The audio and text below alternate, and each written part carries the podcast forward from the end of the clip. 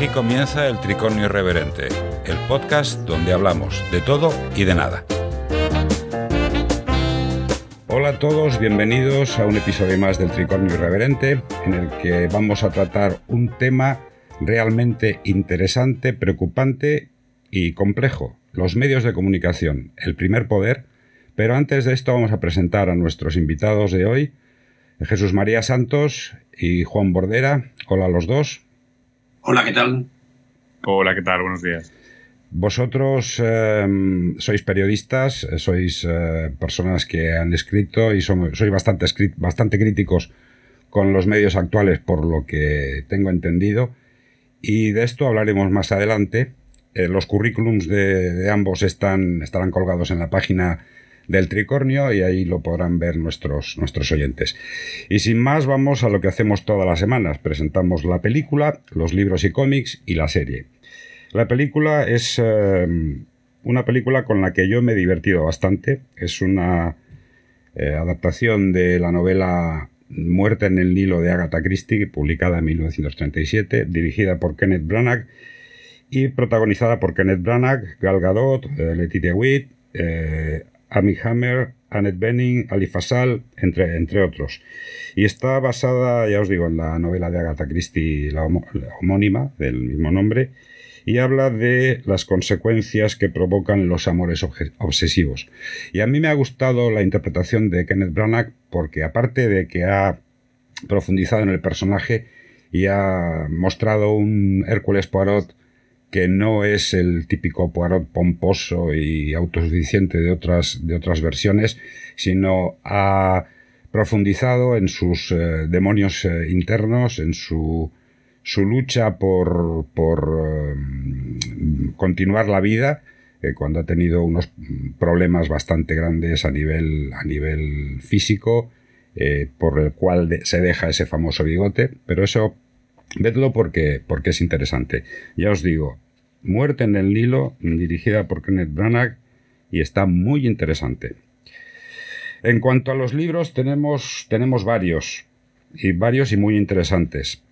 El primero es La vida cotidiana en tiempos de la COVID, una antropología de la pandemia, de Alberto del Campo Tejedor y muchos más, que es una serie de artículos en los cuales se habla de, de los tiempos de pandemia y del COVID.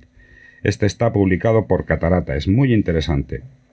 Un mundo de la lavadora, la lógica simple de la complejidad, que es una, selección de textos de Javier San Pedro, que nos pasea por temas que van desde el origen de la humanidad hasta el posible futuro encarnado por los híbridos cyborgs. También muy interesante, y este también está editado por Catarata. Pasamos a otro que es Cosmovisión de Lázaro Cobatlo, que es un libro mm, en el que habla del infinito y de la nada, de los grandes y pequeños amores, del dinero, de las creencias, del arte y la técnica, y sobre estos y otros temas pasea eh, con su mirada cargada de sospecha entre dudas, certezas, para compartir sus interrogantes impregnados de asombro. Este libro es altamente recomendable porque es un libro que hace pensar. Cosmovisión de Lázaro Coatlo y este está editado por Malpaso. Otro también editado por Malpaso son Hijos Perdidos, que es una novela que te invita a reflexionar sobre la otra realidad, imaginada o deseada, que esconden las apariencias. Muy interesante de Malpaso. Luego uno de Motus Editorial, No salgas de noche, Stacy Willingham es la autora, que habla de una mujer que ha intentado superar el tortuoso pasado de su familia, ser la hija de un asesino en serie y ahora se encuentra preparando su boda, todo queda atrás, aunque parece que no será tan fácil. Un asesino imitador ha surgido 20 años después y todo se repite. No salgas de noche, Stacy Willingham, de Motus Editorial. Del editorial RM nos llega Donde doblan las campanas. Mm, el autor es Juan Balbuena, esto es un libro de fotografía. Y nos em, pone en una serie de, de fotografías eh, blanco y negro y color muy buenas, muy, muy, muy increíbles, toda su trayectoria, todo su, devenir en, los años en los que ha hecho esas fotografías. Y hay también unas, unas entrevistas eh, con, que le hacen a, Juan Balbuena. Y es eh, una fotografía que está hecha para ser experimentada, ya que todo momento se trata de resolver un enigma o revelar un secreto. Abrir el mapa de Juan Balbuena es vislumbrar puertos de diálogo, una conversación con nosotros y con nuestra especie una invitación a ser más solidarios, editado por la editorial RM. Luego, en cuanto a los cómics, de Unknown y de Unknown El Diablo Hecho Carne, que están, eh, está escrito, guionizado por Mark, Wade y eh, eh, Ming Osterberg, que es un dibujante holandés que falleció en un accidente de tráfico. Y este cómic es los dos, la primera y segunda parte, el Unknown y Unknown el Diablo hecho carne, son increíbles porque tienen un atractivo visual muy, muy importante. Editados por Aleta.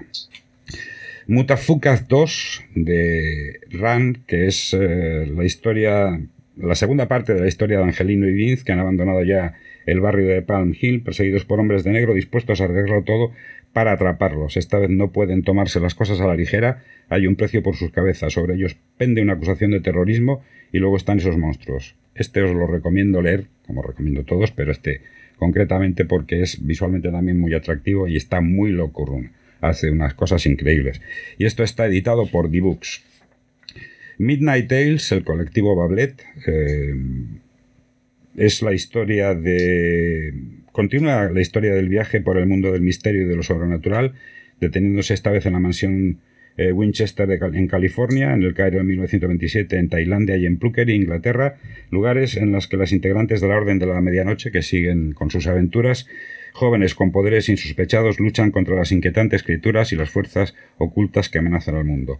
Está eh, hecho por Bablet, por eh, Mathilde Quité y Florent Modot, que son muy buenos. Eh, tienen un, estilo muy particular. Y esto también está editado por Dibux. Y ya en la recta final de los cómics, Arale, de Norma Editorial, que es una ucronía steampunk en la Rusia de los años 30, en la Primera Guerra Mundial no ha acabado aún, la Revolución Rusa ha fracasado y el zar reina eh, eh, siendo herido en un atentado bajo los cuidados de Rasputín y los magos negros. Eso tiene tela. Os la recomiendo. Arale de Norma Editorial. Escorpiones del Desierto de nuestro querido Hugo Pratt, el autor de Corto Maltés, que es una... son las aventuras de los escorpiones del desierto, que son una unidad especial del ejército inglés, del ejército británico, y nos habla de, todo esto, de sus aventuras y desventuras. Y con los escorpiones del desierto, Hugo Pratt convirtió la Segunda Guerra Mundial en escenario mm, gráfico y una descripción increíble también editado por Norma. Y luego Blueberry y Blueberry 7, el Integral 7 y el Integral 8, que sigue narrándonos las aventuras del teniente Blueberry y todo lo que pasa, las aventuras y desventuras y demás vicisitudes que pasan en el lejano oeste. Este editado por Norma, el Blueberry 7 y el 8 son los integrales. Y con esto acabamos los cómics y los libros y nos tenemos que ir a la serie. Love, Death and Robots. Una maravilla visual, una maravilla de un espectáculo para la vista, que es la tercera temporada de, este, de esta serie y que particularmente a mí me ha encantado porque tiene una potencia visual increíble y no desmerece en absoluto ni la primera ni la segunda parte. Inclusive yo creo que hay capítulos, pequeñas, eh, las pequeñas, eh, los cortos que, que lo componen, tienen una, potencia visual increíble, en especial uno que se llama Jíbaro, que es totalmente increíble. Y con esto ya tenemos pues la película, los libros eh, y cómics y las series. Y vamos a entrar de, de, lleno ya en el, tema, en el tema de hoy. Los medios de comunicación, el primer poder. ¿Vosotros creéis que los medios de comunicación son el primer poder? Jesús. No. No, yo no creo que los medios de comunicación sean el primer poder. Yo creo que el poder todo se interrelaciona y que al final es mucho más fuerte en función de esa capacidad de, aspectos variables que puede, pero el poder me parece que es algo mucho más complejo y que seguramente no es una cuestión de los medios. Los medios de comunicación no son el gran poder, no. En todo caso forman parte del poder. Juan. Pues creo que no, creo que los medios de comunicación yo creo que son, eh, digamos, la cortina para tapar precisamente al primer poder, que sigue siendo el económico. Y que de alguna manera los medios sirven a, estos intereses para ir dirigiendo el cotarro, ir manipulando la opinión pública e ir, digamos, también tapando los escándalos que deberían de estar pues, a la boca en la boca de todos. Eh, yo pienso una cosa que mm, eh, los, eh, los, medios tienen son están influenciados por algo, por alguien, lo que tú has dicho con el, poder económico. Pero a mí lo que me llama la atención es si los ciudadanos tenemos derecho a la información en una democracia y teóricamente la prensa los medios de comunicación eran lo que llamaban el cuarto poder, que esto lo, lo acuñó se acuñó en el siglo XVII y un tal Edward Burke. Eh, ese derecho a la información y ese derecho democrático a estar informados, ¿vosotros creéis que se, que se cumple? ¿Vosotros creéis que eh, tenemos, tenemos, los ciudadanos tenemos ese derecho y ese derecho se está ejerciendo? Jesús. Obviamente, es que todo depende de la posición en la que nos situemos. Realmente el planteamiento que se puede hacer desde del, planteamiento general se puede responder desde una situación utópica. Y se podría decir son el cuarto poder, son es el contrapoder, pero la realidad es mucho más compleja y mucho más difícil que para ese tipo de respuestas tan, tan concretas. Yo creo que además lo que vivimos es un momento extraordinariamente preocupante, pero es porque nos están cambiando una serie de variables que han modificado mucho lo que es la, la, la, la influencia de los medios y la reflexión que los medios hacen de sí mismos porque me parece que esto no se puede entender sin analizar bien la sociedad en la que vivimos. Vivimos una sociedad que es de una extraordinaria complejidad, en la que han aparecido una serie de fenómenos que están condicionando no solo las circunstancias a través de las que vivimos, sino incluso la propia esencia de nuestra propia vida.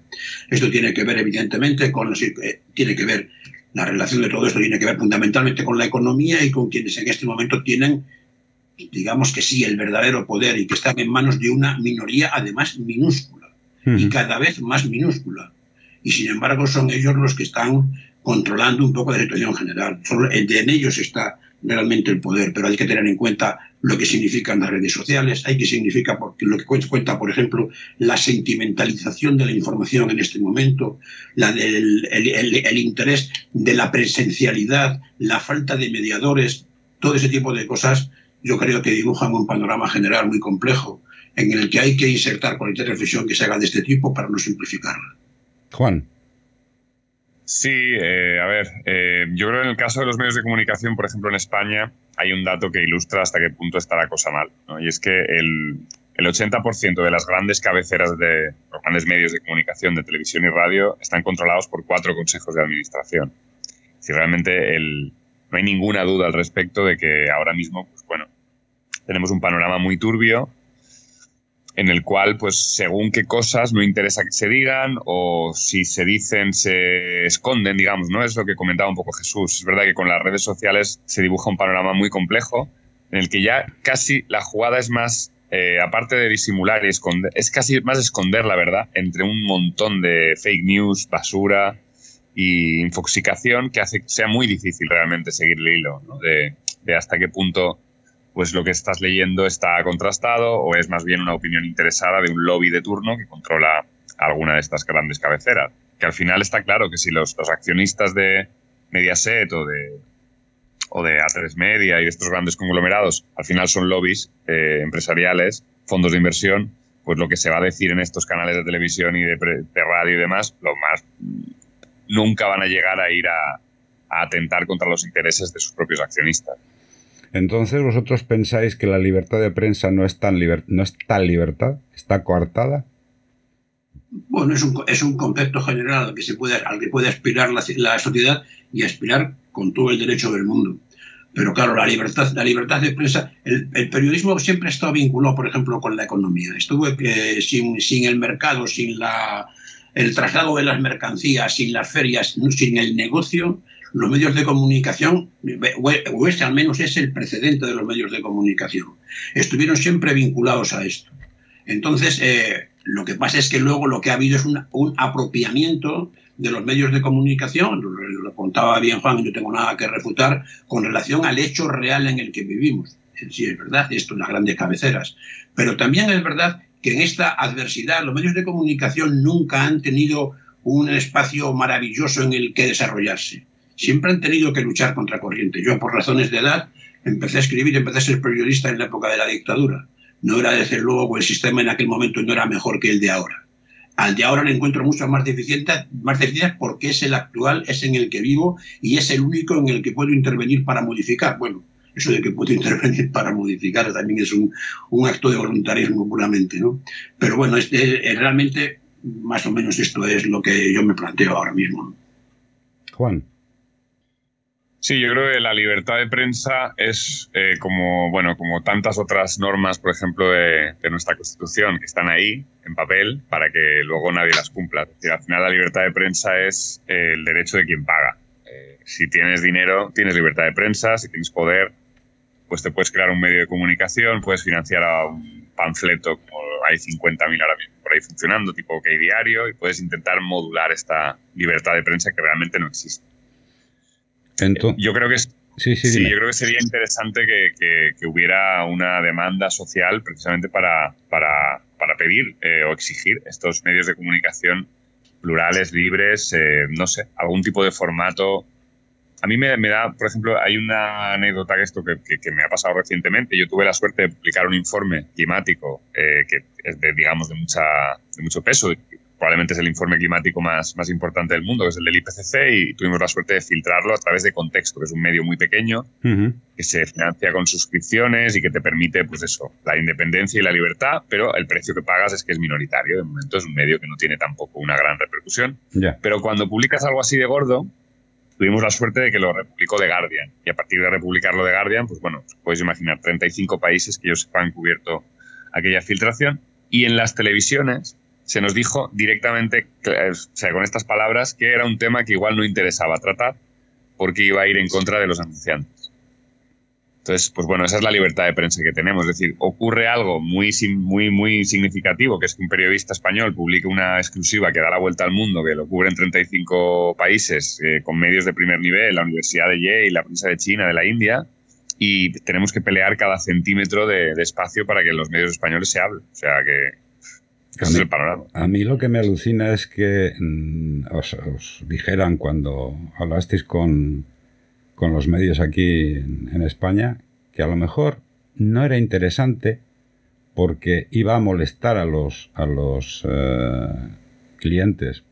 Yo no entiendo esto. O sea, una cosa tan importante y tan problemática y tan, tan, tan real y tan, tan inmediata como es el cambio climático, porque si no, simplemente tenéis que mirar eh, por la ventana. Yo, por ejemplo, os digo que en donde vivo eh, para mayo, el lunes de esta semana, tuvimos 38 grados y medio. O sea, algo que en, primavera es totalmente demencial. O sea, no se da en estas temperaturas en la zona donde vivo yo. Entonces, esto no interesa, no interesa el cambio climático. digo el cambio, cambio climático particularizando en lo que tú has comentado, pero es que hay otras muchísimas cosas que, no interesan. Por eso yo, mm, a mí me gustaría saber si la información es poder. Jesús. Se utiliza, desde luego, pues se, se, utiliza desde el poder. La información en sí misma no es poder, pero se utiliza desde el poder, por un poco lo que ha contado Juan, evidentemente, y además eso ocurre. Como hay otro montón de cosas en las que se convierten en normas que asumimos como inevitables y que en las redacciones también se escuchan, es muy frecuente en el caso de la televisión, no es decir esto no se emite porque ofende a los anunciantes, es mucho más común decir esto no se emite porque esto no es televisivo, porque no tiene imagen, porque eso, es una, eso, eso también es una manera de limitar, por ejemplo, la información y de reducirla. El poder que han, que ha cobrado los medios audiovisuales como consecuencia de alguno de estos elementos es absolutamente extraordinario pero me parece que hay un asunto en el que tenemos siempre que poner mucho énfasis, porque estos medios de comunicación existen en una sociedad determinada. Y a veces nos ocupamos mucho de todos los fenómenos que generan las realidades de fondo, pero la realidad de fondo está en la sociedad. La que realmente admite todo esto, seguramente porque no tiene una articulación lo suficientemente sólida como para poder oponerse a la situación que está vigente, pero sin, sin, esa, sin, la, sin la sociedad es, el, es el, el, asunto central. ¿En qué sociedad vivimos y cómo esa sociedad se puede transformar? Porque si no transformamos la sociedad, los medios tampoco, se van, tampoco lo, van a cambiar. Si no, no, conseguimos el que la desigualdad desaparezca, no habrá manera de, de, que, de que exista la democracia. Juan. Sí, yo creo que la información sí es poder, pero no necesariamente se tiene que traducir en poder. Es verdad que, bueno, que tenemos una situación en la que, pues bueno, es, es muy complicado siquiera, por ejemplo, volviendo al tema este del cambio climático, que está relacionado también con otro gran problema, que es la crisis energética. Estamos hablando literalmente de una crisis de civilización, que yo creo que ya mm, es muy evidente para, para, casi todo el mundo, pero que cuando tienes, digamos, aún más datos del, del, del enorme problemón que tenemos con estas dos eh, cuestiones y que además se interrelacionan muchísimo, es alucinante el pensar que los medios de comunicación no estén hablando de esto día tras día, haciendo unas campañas serias eh, profundas que permitan precisamente a la población reaccionar. Pero claro, ahí estamos con, el dilema este de que si no es tanto, es más bien el poder el que quiere controlar la información, más que que la información sea poder. Porque el poder sabe que la información tiene un poder. No necesariamente tendría eh, la capacidad de simplemente con el hecho de que la gente supiese lo que está ocurriendo a ciencia cierta y con todo lujo de detalles, eso no significa que se vaya a traducir en un cambio inmediatamente, ¿no? pero tendría el potencial de, hacerlo. Y ahí está el, control que se hace y es precisamente para evitar que, un poco lo que comentaba Jesús, al final el, tema de la desigualdad es que es clave, es decir, es la clave para, un poco hacer frente a todos estos problemas que tenemos. Y hay unas personas que tienen mucho poder que no quieren que esto se, lleve a cabo, claro, porque atentaría también contra sus intereses. Pero vamos a ver, es que esos intereses, em, desde el momento en que el, el 5% de la población mundial tiene el 95% de la riqueza y el 95% restante tiene el 5% que queda, hay un desequilibrio, una desigualdad que no, que no es lógica ni es normal, porque el sistema en el que estamos imbuidos es el sistema capitalista y precisamente hay unas corrientes ahora eh, que están abogando por el decrecimiento. Es decir, el capitalismo no puede crecer todos los años un 1, un 2, un 3%, por lo que tú decías antes, eh, referido a ello, por la escasez de recursos naturales. Es decir, este planeta es finito. Los recursos naturales son finitos. Hay que encontrar unos medios alternativos que no impliquen la destrucción, la deforestación. Vamos, que el planeta nos lo, nos lo estamos cargando. De hecho, con Antonio Turiel eh, hicimos un jarabe de micro, que es otro podcast, eh, por si no, a los oyentes nuevos que se que se que oigan este, este tricornio. Eh, es un, podcast que hacemos hablando de libros mm, y con los autores. Y en ese mm, jarabe de micro tuvimos la, la oportunidad de, de, que Antonio Turiel nos contase cómo está todo el tema de recursos naturales, de energía y demás. Aparte hablamos de otras, muchas más cosas, pero principalmente fue de esto. Y mm, sinceramente a mí se me pusieron los pelos de punta. Cuando leí el libro y cuando hablé con Antonio, mm, digo, esto, a esto, a esto le falla, le fallan las tuercas por todos los lados. Y de hecho me viene a la memoria, que creo que lo he comentado en algún tricornio, una reflexión de César Rendueles, que dice que el capitalismo no es compatible con la vida humana.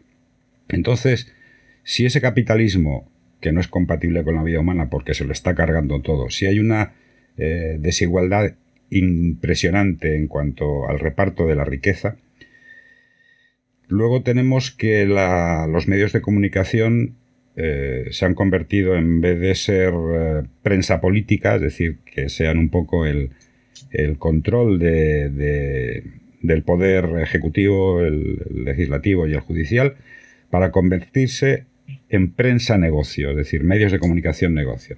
¿Vosotros cómo veis esto, esa transformación de eh, fiscalizar los actos de gobierno de en un país que se hayan convertido en un negocio? Es decir, ya importa poco lo que, lo que fiscalicen, importa poco lo que sea, simplemente se convierten en un negocio. ¿Esto es así? Jesús. Sí, por eso es la vida misma es que casi todo está realmente está sometido al negocio. Es verdad que nos duele más cuando parece que tratamos asuntos que se refieren que, o que ponen en cuestión asuntos generales mucho más eh, eh, hermosos y mucho más globales y que tendrían que ser los, primeros en considerar. Pero ahora mismo todo está teñido y revestido por el negocio, que es quien, quien, quien establece todo. Pero el problema no es, no es el, hecho en sí si, si perteneciera exclusivamente a la superestructura, sino porque es que eso realmente pertenece al pensamiento común de los ciudadanos. Es que lo que nos importa a cada uno de nosotros, o lo que importa en general a la sociedad, me parece a mí, es también nuestro propio negocio. Es nuestra propia nómina, es nuestro propio final de mes, es nuestra subsistencia y en, caso, en algunos casos, como este último, es evidentemente legítimo y además no tienes otra opción seguramente que optar nada más que por resolver los problemas inmediatos y domésticos. Pero en otros muchos, en otros muchos casos, lo único que estamos es que nosotros trasladamos esa preocupación o ese interés por lo económico por encima de todo lo demás. Y al respecto, volviendo sobre todo en relación con los medios de comunicación, eh, yo creo que es un asunto de los hay dos, cosas. El, asunto de los medios es aparte del asunto profesional. los, profesionales de los medios de comunicación sí hay que considerar cuáles son, cuál es el papel que pueden, que pueden jugar en este momento. El de los medios escapa en este momento a nuestras manos, a nuestras manos porque quien únicamente tiene capacidad para cambiar ese sistema es la propia sociedad. Pero la propia sociedad está influida por otro montón de cosas que hace inviable que a su vez sea capaz de generar un nuevo dinamismo y cambiarse a sí misma. Pero mientras no cambie la sociedad, no van a cambiar nada de lo, nada de lo demás. Mientras no haya una respuesta solidaria en muchísimos aspectos, mientras no se agrupen las voces, mientras no exista un cambio de perspectiva, realmente iremos seguramente hacia el caos porque es a lo único a lo que aboca el sistema en el que estamos. Y entonces, pues sí, será un fracaso global, pero casi es algo que está, por lo que estamos apostando. Sí, bueno, el capitalismo sí que es incompatible con la vida y, los medios de comunicación además es que el problema que tienen es que en la mayoría de los casos son, digamos, empresas deficitarias que, que se mantienen porque se mantienen con la, la intención clara de, de ir domesticando a, la, a la sociedad. Entonces, bueno, eh, ante esa perspectiva, por ejemplo, cuando comentabas lo de Antonio Turiel, claro, eh, yo con Antonio tengo muy buena relación. De hecho, acabamos de publicar un libro juntos que se llama El otoño de la civilización, en el que contamos precisamente lo que ha ocurrido con estos informes que no se quieren contar, en el que un poco analizamos eh, esta problemática de crisis energética, crisis climática y crisis de desigualdad económica. Y que las tres, además, tienen una relación muy directa. Si no se arregla la situación de la desigualdad, un poco la sociedad ¿no? que comentaba ahora eh, el compañero Jesús, pues, pues bueno, tenemos muy pocas posibilidades de arreglar los otros dos problemas porque la gente no va a aceptar, digamos, una, una transición que perciban que va en su contra y encima además están los medios de comunicación para, digamos, aún enredar más aún esta cuestión. Y luego te surgen los chalecos amarillos o te surgen según qué movimientos que, que bueno, que en el fondo pues nos, nos, están situando ante, ante una encrucijada muy compleja y que tiene muy pocas salidas ya y que cuanto más tiempo pase, obviamente, y cuanto más se enrede desde los medios de comunicación, pues más difícil va a ser eh, encontrar un poco de luz al final del túnel. Entonces yo os planteo la siguiente cuestión. Eh, ¿Los medios de comunicación son un servicio público? Porque teóricamente tienen que serlo. ¿Pero lo son o no lo son? En la sociedad real no lo son son otra cosa. Lo que, lo que pasa es que tampoco se puede perder una cierta perspectiva. Sin embargo, muchas veces no son, nos son útiles y en los medios de comunicación los seguimos necesitando. Y dentro del panorama que existe, hay medios de comunicación que te permiten llegar a tener tus propios criterios, que te facilitan tener propios criterios. Y dentro de esos medios de comunicación también trabajan profesionales que se esfuerzan para que la información que ellos transmiten sea veraz, y hay gente que pelea en las redacciones para que algunas informaciones que se pueden que se pueden minimizar o no ya digamos ocultar que se pueden minimizar tengan mayor relevancia. Es decir yo sí creo que hay movimientos internos lo que pasa es que el poder al que se enfrentan como el poder al que nos enfrentamos nosotros ahora en este mismo debate es nuestra impotencia. Al final tenemos que reconocer la impotencia para conseguir la transformación que nosotros mismos detectamos como imprescindible yo creo que en esa situación es en la que estamos y muchas veces me gusta considerar el esfuerzo de mucha gente que está trabajando en los medios y que trata de hacer las cosas decentemente. No es fácil. Juan. Sí, completamente de acuerdo. O sea, los medios son un, digamos, deberían de ser un servicio público, pero son un servicio privado, simplemente.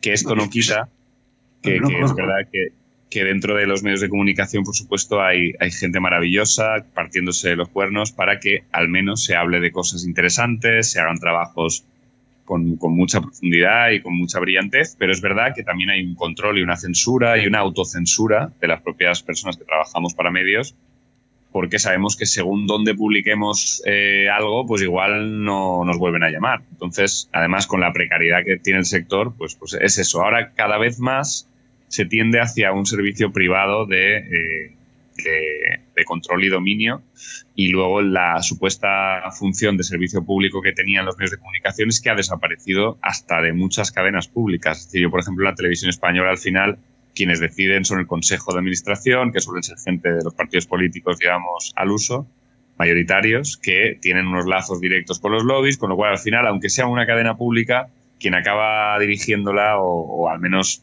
marcando mucho la línea editorial, pues es el poder económico. Lo cual, pues de ese esquema es difícil salirse. Solo quedan los medios libres.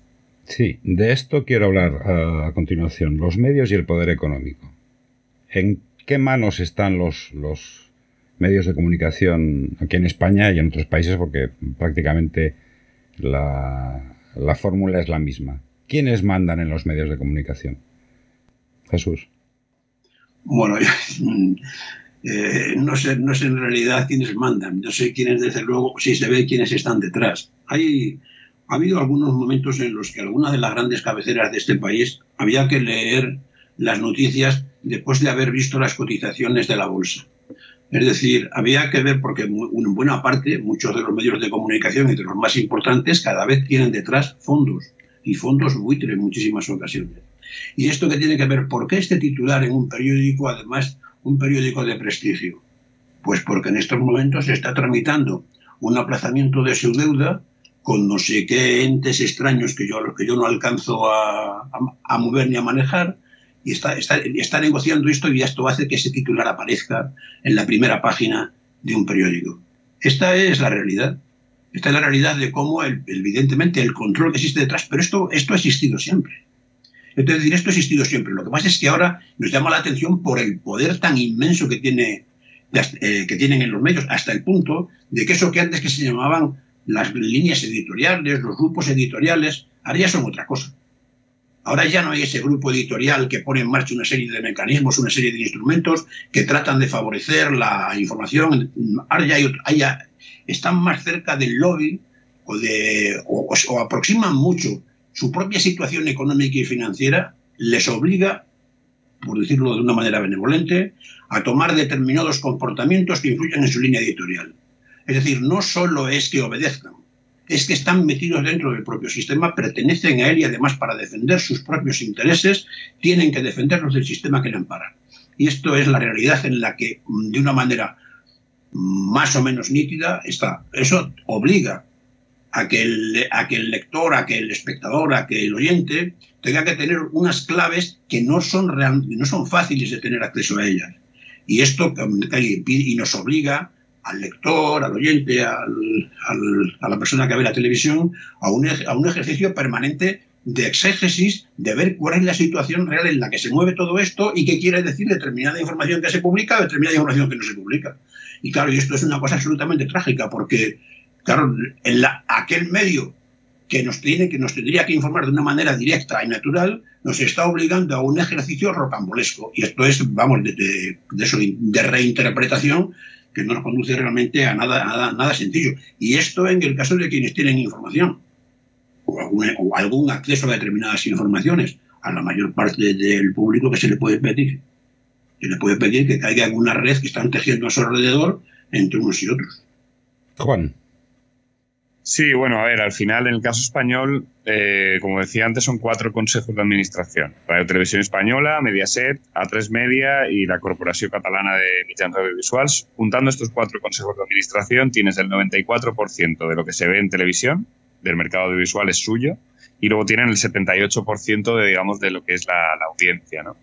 ¿Quién domina estos eh, consejos de administración? Pues bueno, va cambiando. En el caso de las, de las públicas, eh, y obviamente no tanto en el caso de las privadas, pero al final los que de verdad dominan el cotarro pues son los, los grandes poderes económicos hasta el punto de que hay algunos que se permiten el lujo de tener, digamos, como, pues bueno, sus, sus allegados afines, ¿no? Por ejemplo, Florentino Pérez es muy el caso de que tiene, digamos, el control de, eh, pues bueno, tanto Florentino, o sea, eh, Ferreras, García Ferreras, como Eduardo Inda son, digamos, subalternos del, del señor Florentino Pérez, con lo cual además se generan estas dinámicas un poco extrañas, porque como Florentino Pérez, por ejemplo, tiene una enemistad muy grande con Sánchez Galán, el, presidente de Iberdrola, pues una cadena como la Sexta puede atizarle, y de hecho lo suele hacer a Sánchez Galán y a Iberdrola, pero no puede atizar a Florentino Pérez y a ACS porque, digamos, que depende más de ellos. Luego, en el caso de, de los contratos públicos, también se ve muy claro, ¿no? A Ayuso, por ejemplo, no se le ha querido eh, atizar todo lo que se le debería haber atizado por las burradas que ha hecho. Y no se le ha querido atizar porque, pues bueno, eh, la Comunidad de Madrid provee de contratos muy jugosos y el, dinero, pues, pues bueno, tiene este, eh, al final el poder económico es el que dirige, ya sea a través de, figuras muy directas y muy concretas, como es el caso de Florentino Pérez, o a través de, de partidos políticos que en ese momento pues tienen la suerte de de hecho, yo he leído en, en, algún momento, no sé si fue hace 15 días o 20 días, que OK Diario eh, recibió una subvención de 300.000 euros por parte de la Comunidad de Madrid. ¿Eso es lícito? Que a unos medios de comunicación que los tengas en nómina y les inyectes un montón de, dinero y otros tengan que estar mmm, peleando con uñas y dientes para conseguir sobrevivir. ¿Cómo, cómo veis esto? ¿Cómo veis esta, esta, esta cosa? Porque aparte hay intereses privados en los medios de comunicación, que es lo que yo a lo que yo me refiero, es lo que quiero introducir. Los intereses privados, ¿qué factor eh, de, de, decisivo hacen, hacen en, en, el, en, el, en los medios de comunicación? Los intereses privados, ¿qué relación tienen? Porque, por ejemplo, estas subvenciones a mí me parecen demenciales. Es decir, un medio de comunicación tendría que, igual que todos los, los eh, demás eh, estamentos eh, que haya en una sociedad, pues los, los, los, equipos de fútbol tienen que subvencionarse con sus, con sus socios, los sindicatos lo mismo, con sus socios, los partidos políticos debieran de, de financiarse con sus con las aportaciones de sus, de sus afiliados y demás. ¿Por qué esto, esto está así? ¿Por qué los medios de comunicación tienen unos intereses privados. ¿A quién conviene esto y a quién eh, le hace, le hace el, el, caldo, el caldo gordo? Jesús. Bueno, es que es, es una vergüenza. El, lo que el programa que tú describes es una vergüenza. Es decir, ¿por qué, por qué, por qué existe ese tipo de aportaciones de fondos públicos para actividades, para actividades privadas? Esto es inexplicable a explicar, es una indecencia, en cualquier caso. Pero yo creo que no me gusta mucho poner nombres con nombres concretos, porque yo creo que en muchos de ellos, y, y algunos se han mencionado, me parece que todos somos mucho más contradictorios de lo que en principio se puede deducir. Es decir, yo creo, y además creo que la contradicción, incluso en el ejercicio de la profesión, es una cosa que esté mal. Pero evidentemente yo creo que aquí hay un... Es que hemos hablado mucho de... En muchas ocasiones hemos hablado de medios públicos, de medios privados. Eh, bueno, yo he trabajado y trabajé en un periodo en la televisión pública y, además que ahí, ahí, prácticamente me retiré como un profesional porque me parecía que era el lugar más noble en el que yo podía desarrollar una actividad en la que creía y que si no la amparaba buena parte la parte la parte pública no es, no es, no es posible un ejercicio mejor. El, el, el, mejor oficio periodístico tiene que estar, tiene que estar amparado en la, en la situación actual por, una, por, una, por unos medios públicos que dependan que tengan de la financiación que, que pueda aportar el Estado. Luego la realidad es mucho más compleja que todo eso. Y las mecánicas que se generan internamente también dificultan el que realmente la labor de los medios públicos puedan desarrollarse de una manera auténticamente libre y eficaz. Es decir, yo mmm, veo la realidad es que yo veo muchos más, muchos más problemas que soluciones, porque realmente estamos un poco, ¿por qué los partidos políticos, por qué determinadas instituciones ponen su dinero en determinados medios? Porque les interesa, porque están obteniendo beneficios a cambio. No se explica de ninguna otra manera. Y esto también, oye, a todos, y en la televisión pública también se, se llega a esa situación. ¿Por qué se está haciendo esto? Porque el control de la televisión pública está en manos de un consejo de administración que está con un sistema de cuotas que, produce vergüenza el cómo, el cómo, cómo son elegidos o cómo se elige a determinadas personas que han sido auténticos falsificadores de la realidad en la, en la, actividad periodística y sin embargo se convierten en miembros de un consejo de administración con extraordinario poder e influencia incluso con programas propios. Esto es incomprensible pero esta es la realidad y no sé realmente cómo la podemos transformar desde la sociedad en la que vivimos. Juan. Sí, eh, yo creo que se da un combate entre distintas fuerzas que además, por ejemplo, eh, volviendo al tema del cambio climático, ¿no? hay un estudio que dice de la Universidad de Drexel que en los últimos 10 años lo que se ha gastado solo en negacionismo climático por parte de los lobbies eh, relacionados con las petroleras y demás era del orden de mil millones de dólares al año solo en Estados Unidos. Es decir, esta es la cantidad solo de negacionismo climático. Pero es que luego pues, te puedes encontrar, por supuesto, otro tipo de grupos de presión intentando empujar el discurso de los medios de comunicación hacia un lugar y hacia otro. Y entonces, claro, todas estas fuerzas chocan en, esto, en este mundo de los medios intentan acercarse, digamos, ¿no? Acercar el, discurso hacia lo que les interesa. Y hay una cosa que, que, bueno, que te puede caer mejor o peor el personaje, ¿no? Pero creo que acertó muchísimo en un intercambio tuvo en un programa de, televisión. Eh, Willy Toledo, Guillermo Toledo, el actor, le decía a Risto, no, no, si a ti no te han puesto ahí, ¿sabes? Para que manipules, digamos, con una intención determinada, te han puesto porque saben que tu discurso coincide con el del poder es lo que, por ejemplo, decía eh, José Luis San Pedro, ¿no? José Luis San Pedro, antes de morir en una entrevista, decía, nosotros en el franquismo hacíamos un papel como de, bueno, están estos ahí. Es decir, como que al menos tienen un reducto para hablar. Y con esto pasa un poco lo mismo, es decir, se nos deja pequeños espacios que de repente Antonio Turiel pues, pues le dedica un programa a la sexta columna, que al final es un programa que hace el viernes por la noche en una cadena que tampoco es que sean las más, las más vistas, y bueno, pues da la apariencia de pluralidad, en un mundo en el que está absolutamente copado el espacio que de verdad marca la agenda política. ¿no? Por ejemplo, los telediarios de A3 Media. Yo mm, he estudiado comunicación audiovisual y, los veo como, como quien analiza un, un, discurso que quiere encontrarle, ¿no? Cómo se ha construido, que por qué esta noticia va justo después de la siguiente. Y es, un, es una, una maestría el agitprop que haces a veces en los medios de comunicación para, según, ¿no? Es como, de repente, nunca va a aparecer una noticia de el rey Juan Carlos y luego, pues yo qué sé, otra de corrupción, ¿no? Enlazada, porque la gente haría... Se, intenta construir un discurso en el cual eh, se modela la opinión pública y cuando se le permite, digamos, a estos discursos no tan eh, favorables al poder aparecer, es como muy, pues bueno, sutiles para que de repente pues, pueda parecer que hay una pluralidad que realmente no existe. Y esa esa pluralidad no puede no puede ser eh, un simple maquillaje, maquillaje de la realidad. Es decir, yo te dejo hablar, dejo que tú expongas tus argumentos y, tu, y tus planteamientos, pero luego yo voy a hacer lo que me dé la gana. Y a la opinión pública le voy a transmitir lo que yo quiero. Eso es un, un maquillaje. Yo entiendo que, es así. Pero yo creo que ese maquiavelismo mm, está muy bien para teorizar, pero la realidad se produce de otra manera. Es decir, independientemente de que se pueda estar de acuerdo con la línea editorial de una determinada cadena, incluso con la articulación de las diferentes noticias a lo largo de un informativo, ese mecanismo no surge porque hay una plena conciencia de que yo pretendo hacer y conseguir este objetivo.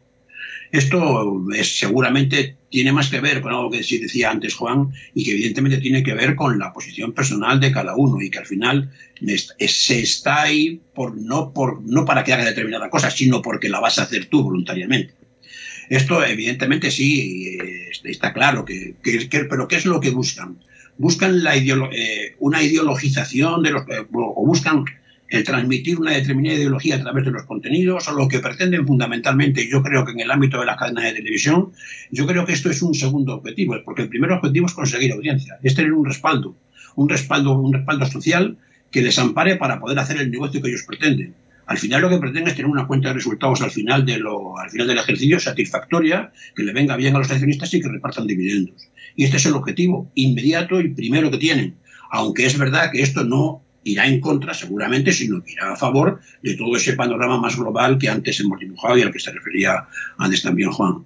Entonces, pero me parece que un poco la situación es, es mucho menos, es decir, no, hay, no está Maquiavelo por encima rondándonos todos los días para decir qué tienes que poner primero y qué tienes que poner después, sino que tenemos un criterio de cómo son las cosas eh, y cada uno tiene el suyo y además eh, en buena parte eso habría que respetarlo en el, en el caso de los editores de, un determinado informativo o de lo que sea, eh, bueno, pues ahí yo creo que eso, eso, habría que respetarlo. Lo que pasa es que coincide fundamentalmente, yo al final lo que tiene que coincidir con los intereses primeros que tiene un grupo empresarial, y eso es obtener, obtener beneficios o no tener deudas en otras perspectivas, o cancelar sus deudas. Juan. Sí, yo creo que sí que es un poco un maquillaje, en el sentido de que al final a ver, yo esto, por ejemplo, en, la televisión valenciana antigua, la que era Canal No, ahora ya ha cambiado de afortunadamente a mejor, pero eh, tenemos la certeza, porque lo conocemos a la persona, de que existía una figura que se llamaba el noder, que es el que de repente recibía los totales y decidía qué cosas salían en el noticiario. Es decir, que el control se ejecuta desde los medios de comunicación al milímetro para intentar coincidir el discurso con los intereses de los, de los realmente financiantes de esos medios, ocurre, pero vamos, a unos niveles que nos harían alucinar si tuviéramos acceso a esta información. Y además hay, hay por ejemplo, casos como muy evidentes, eh, por ejemplo, Antena 3, en los medios de comunicación de Antena 3 de A3 Media, suele haber un interés siempre por eh, evitar cualquier, digamos, eh, loa o opinión favorable a la izquierda suramericana, porque precisamente, pues bueno, Antena 3 tiene muchos intereses empresariales en que allí no gane, digamos, ningún partido político de izquierdas, porque atentaría contra Repsol o contra intereses empresariales que en el fondo son los que financian a A3 Media. Entonces, ¿cómo se construye el discurso para criminalizar, pues por supuesto, a Venezuela, a Cuba o a todo lo que parezca, digamos, algo que atente contra sus intereses?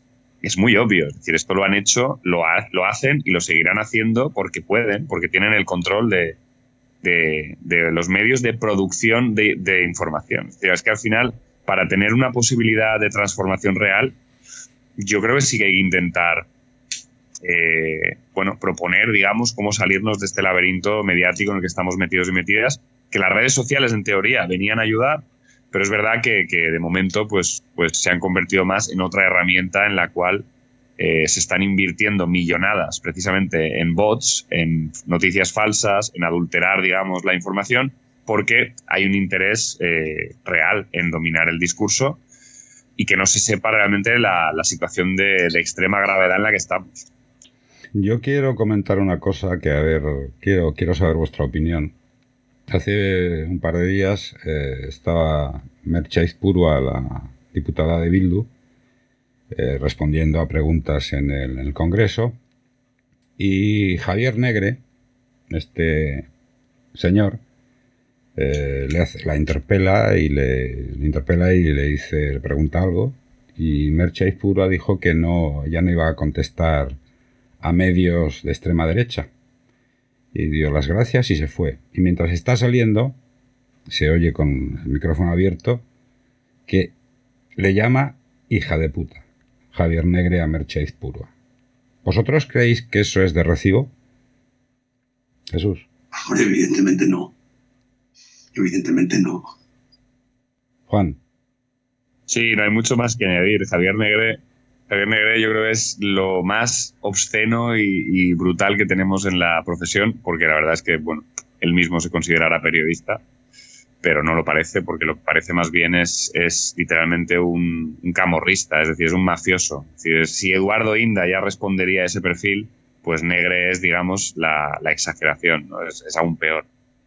Pero yo que esto, por ejemplo, a mí me... Sí, pero ¿esto por qué ocurre?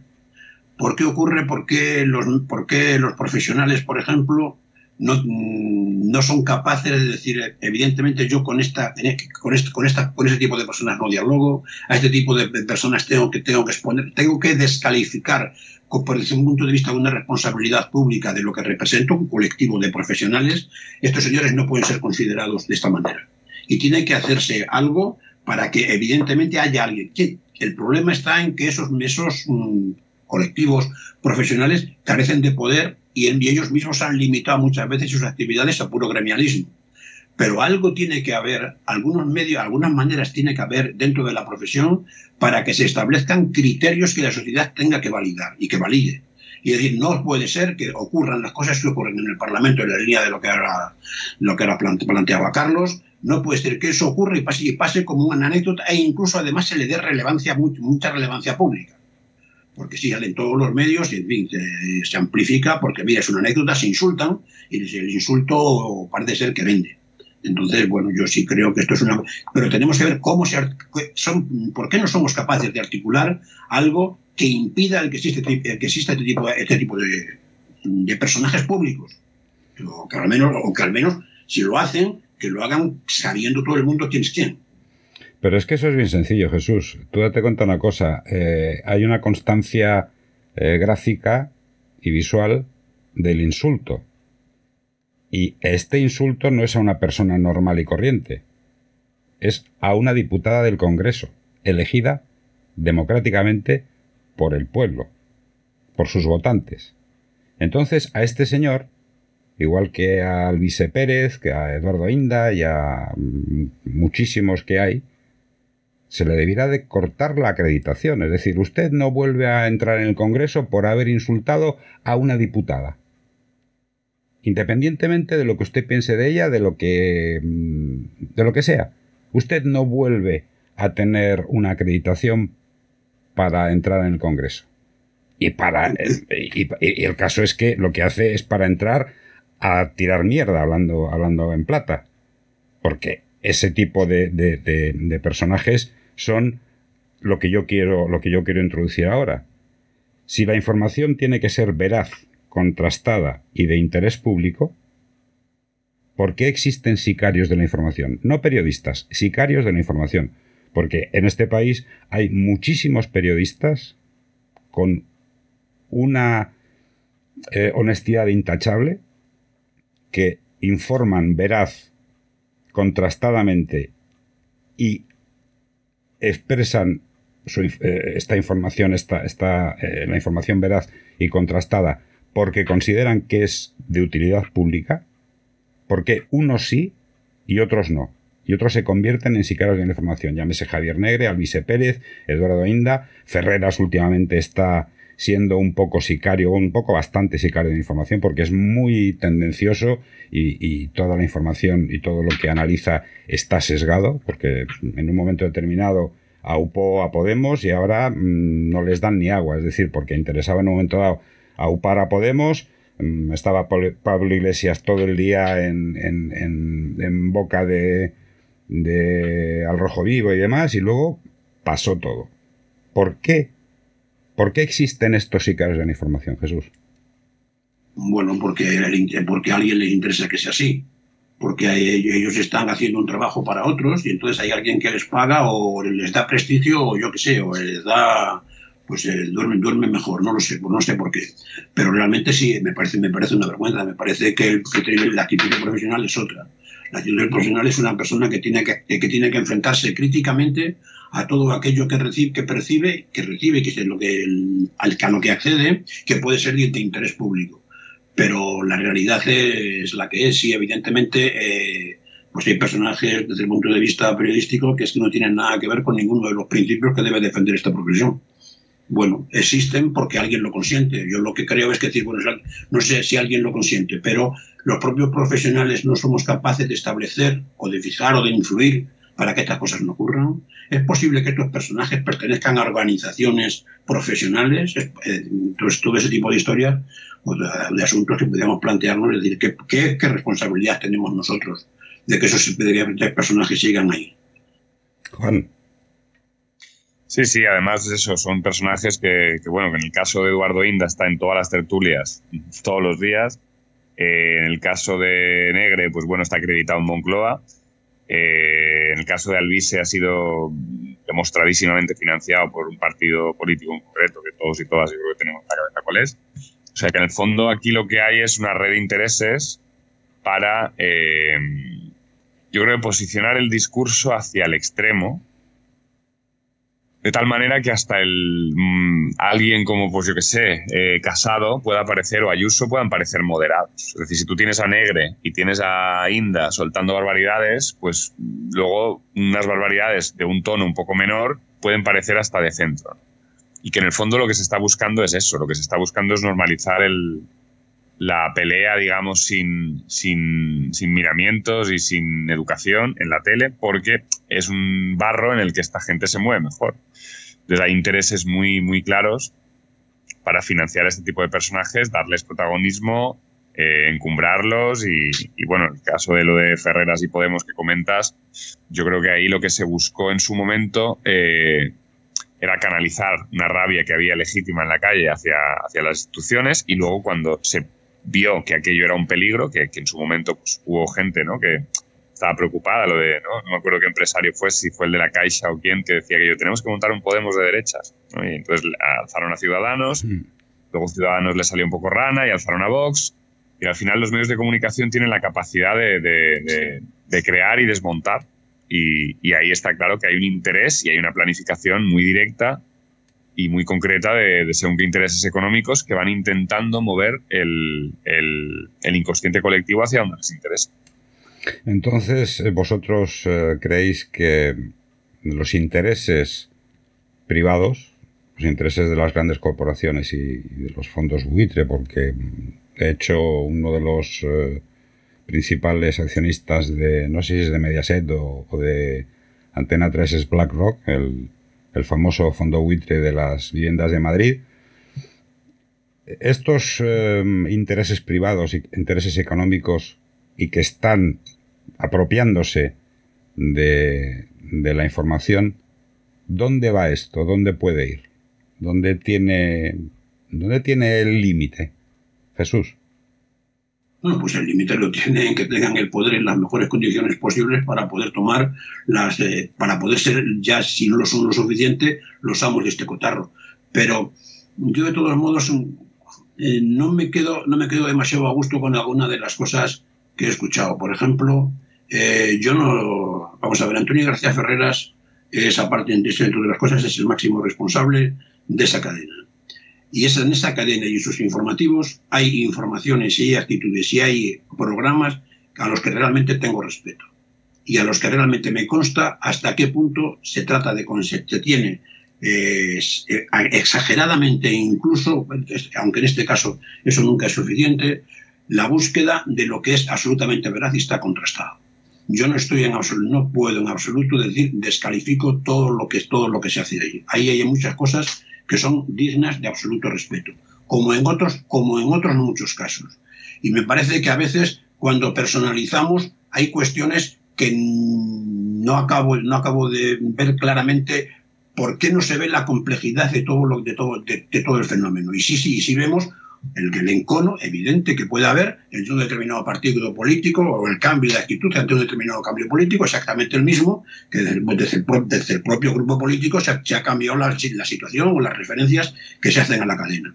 Es decir, yo creo que un poco las cosas son, son mucho más complejas. Yo he sido subdirector de informativos en Antena 3, en Telecinco. He sido subdirector de eh, Estado de Impuestos de Responsabilidad en la cadena SER.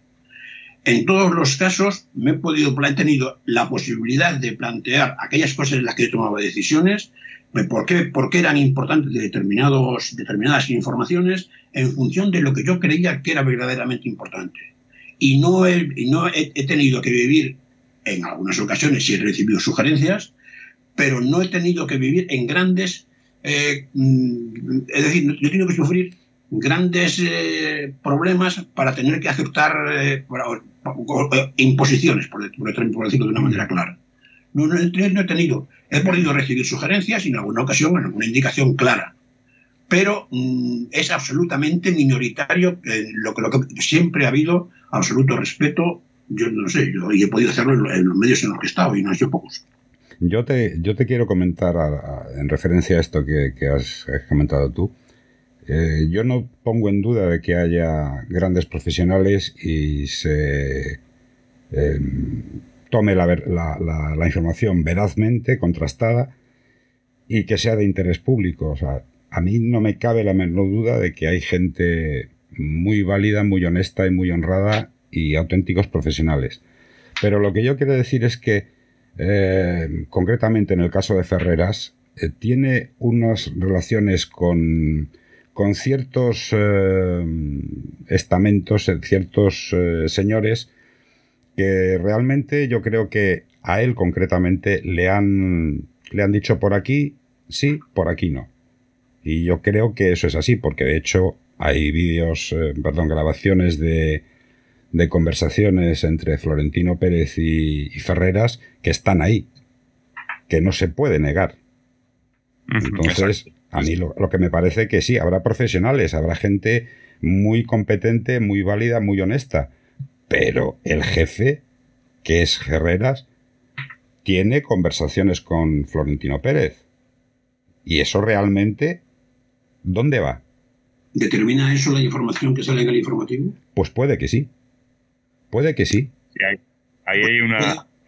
Eh, los, famosos audios de Florentino, es que Florentino literalmente quitaba y ponía periodistas, no en la sexta, en, Marca, en un programa de debate que había en televisión española. Es decir, los tentáculos del poder son muy, muy poderosos muy largos y, en el caso de Ferreras es que la relación, digamos, con Florentino está más que documentada. Otra cosa es que lo que tú decías de que de repente en la sexta, por supuesto, que hay programas maravillosos. Yo mismo he comentado el ejemplo del, programa este de la sexta columna, que a mí me parece que es un programa que está muy bien y que suele tener, digamos, una información muy buena, que está bien trabajada, que además es muy plural, pero precisamente es un poco lo que comentábamos antes también, y es dar esa apariencia de pluralidad mm, en, digamos, la parte pues bueno, eh, que tiene que hacer ese papel, que tiene que disfrazarte, pero que al final representa los mismos intereses que la razón. Es decir, el, grupo empresarial que domina la sexta es el mismo que tiene la razón.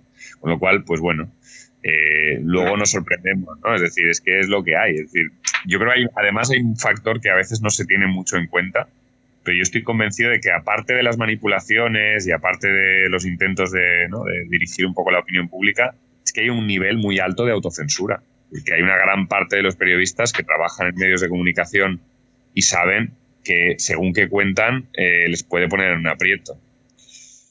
Según donde lo, intenten publicar o según donde lo intenten colar, porque la prueba, yo tengo, digamos, pruebas en mi teléfono móvil de conversaciones con periodistas de, de Radio Televisión Española y de otros medios de comunicación que me están diciendo, oye, mira, esto no se puede publicar porque nos van a presionar, porque por encima de mí hay jefes, eh, bueno, esto es lo que es, es, el pan de cada día para cualquiera que intenta publicar algo fuera del normal. Hay otro ejemplo muy bueno que es el, libro de Florentino Pérez, que lo acaba de sacar Fonsi Loaiza, que llevará como cuatro ediciones, de hecho es el libro más vendido de 2022 en la, digamos, en la sección de política, y no le ha hecho una crónica ningún medio de comunicación mayoritario. La única manera de encontrar este libro, digamos, tratado en, en medios es irte a contexto, al salto, en el que sí que le hacemos entrevistas a este tipo de personajes porque no tenemos ningún. Eh, nos financian los suscriptores. Entonces ahí ya no hay ningún poder económico que nos, que nos controle el discurso. Pero si te controlan el discurso, es muy fácil. De repente vetamos a esta persona, vetamos este tema, vetamos este discurso, y el que intente hablar de ello, le dicen que no. Bueno, en algunos casos ya creo que esos besos no, no, no, no tengo ninguna ocasión que poner, en algunos casos concretos, sí, pero es que no, no quiero seguir más en, en la disputa de fulano y mengano, porque me parece que eso no nos lleva a ninguna parte. Lo que pasa es que, por ejemplo, hay una, una contradicción. Me parece que la línea editorial de Antena 3 y de la Sexta es bien diferente. claro, claro, es, es, como, es como lo de Pepsi y Coca-Cola. Saben, saben diferente, pero el dueño es el mismo. bueno, sí, pero, pero tú, las compras por el sabor. No, claro, sí, precisamente ahí está la historia, ¿no? Es lo de eh, controlar, digamos, tu rival con tu, alternativa es más útil que tener dos productos iguales.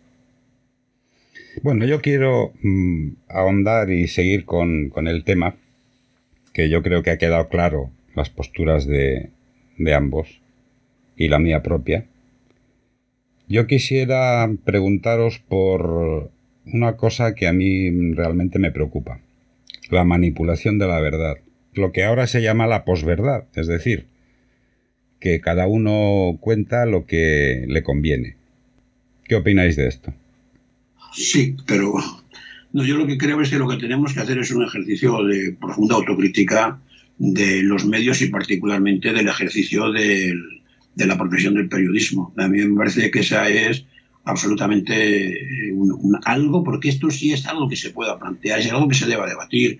Yo creo que lo que no es posible es eh, comportamientos tan poco profesionales como eso que se llama el cantazo. A mí me da vergüenza, y me ha dado particularmente vergüenza en la última semana, ver a, profesionales de los medios de comunicación correr desesperadamente detrás de un coche para que el rey emérito dijera si había descansado bien, había descansado mal. Afortunadamente un día alguien le hizo una pregunta que fue la que realmente todos esperábamos. No tiene nada que explicar, no tiene nada por la que pedir disculpas.